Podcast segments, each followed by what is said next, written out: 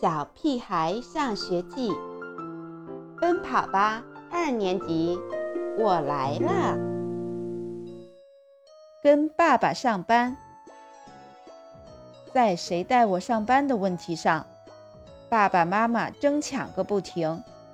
不过，不是抢我，而是抢着把我推到对方的怀里。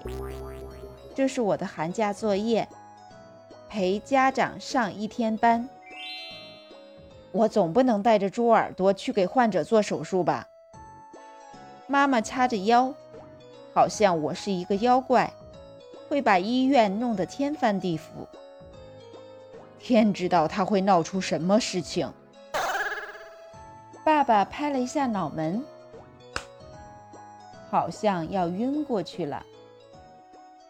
恭喜你，中奖了！我拍了拍爸爸的胳膊。安慰他，能去讲吗？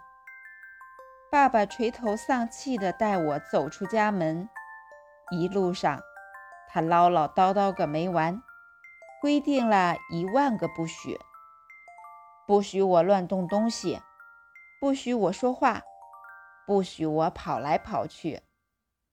我光数有多少个不许，就数了好一会儿，所以。我根本没有记住到底不许什么。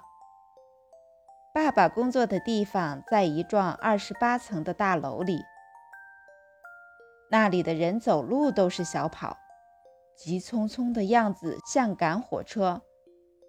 我跟着爸爸到了他的办公室，爸爸一进办公室就开始忙着接电话、统计数据，在电脑上打字。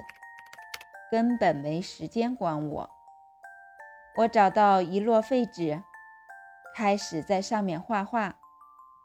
先画个喷火龙打怪兽，再画个外星飞船。我安静地画着，不说话，也没乱跑。爸爸不知道在找什么，一会儿拉开抽屉翻来翻去。一会儿把书柜里的东西掏出来又放进去。我抬头问爸爸：“你在找什么呢？要不要我帮忙？”“哦，不用，你玩你的，别给爸爸添乱就行。”爸爸的样子好像很着急，嘴里嘟囔着：“咦，我到底把它放哪儿了？”“爸爸，你看我画的怎么样？”我把画好的画递到爸爸眼前，等着他的夸奖。没想到，爸爸一把抢了过去。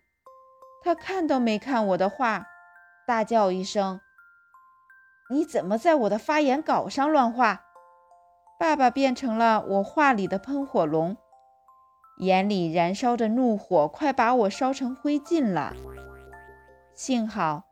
他没时间继续冲我发脾气，墙上的时钟在提醒他，开会时间到了。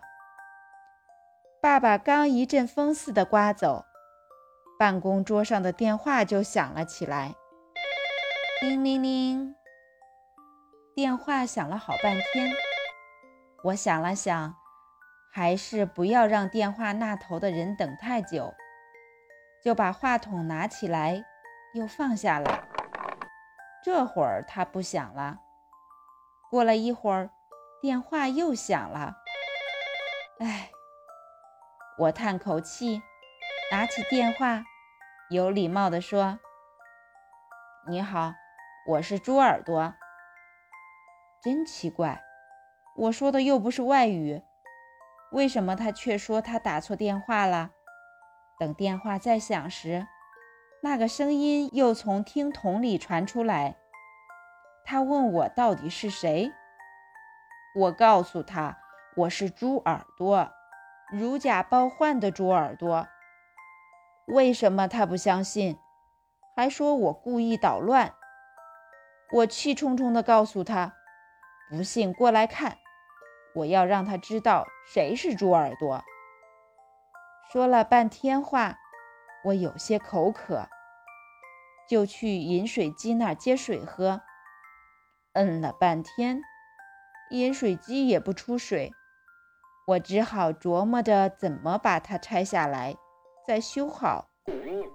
拆下来很不容易，一大堆的零件，再装上去就更不容易了，还多出了好几个零件。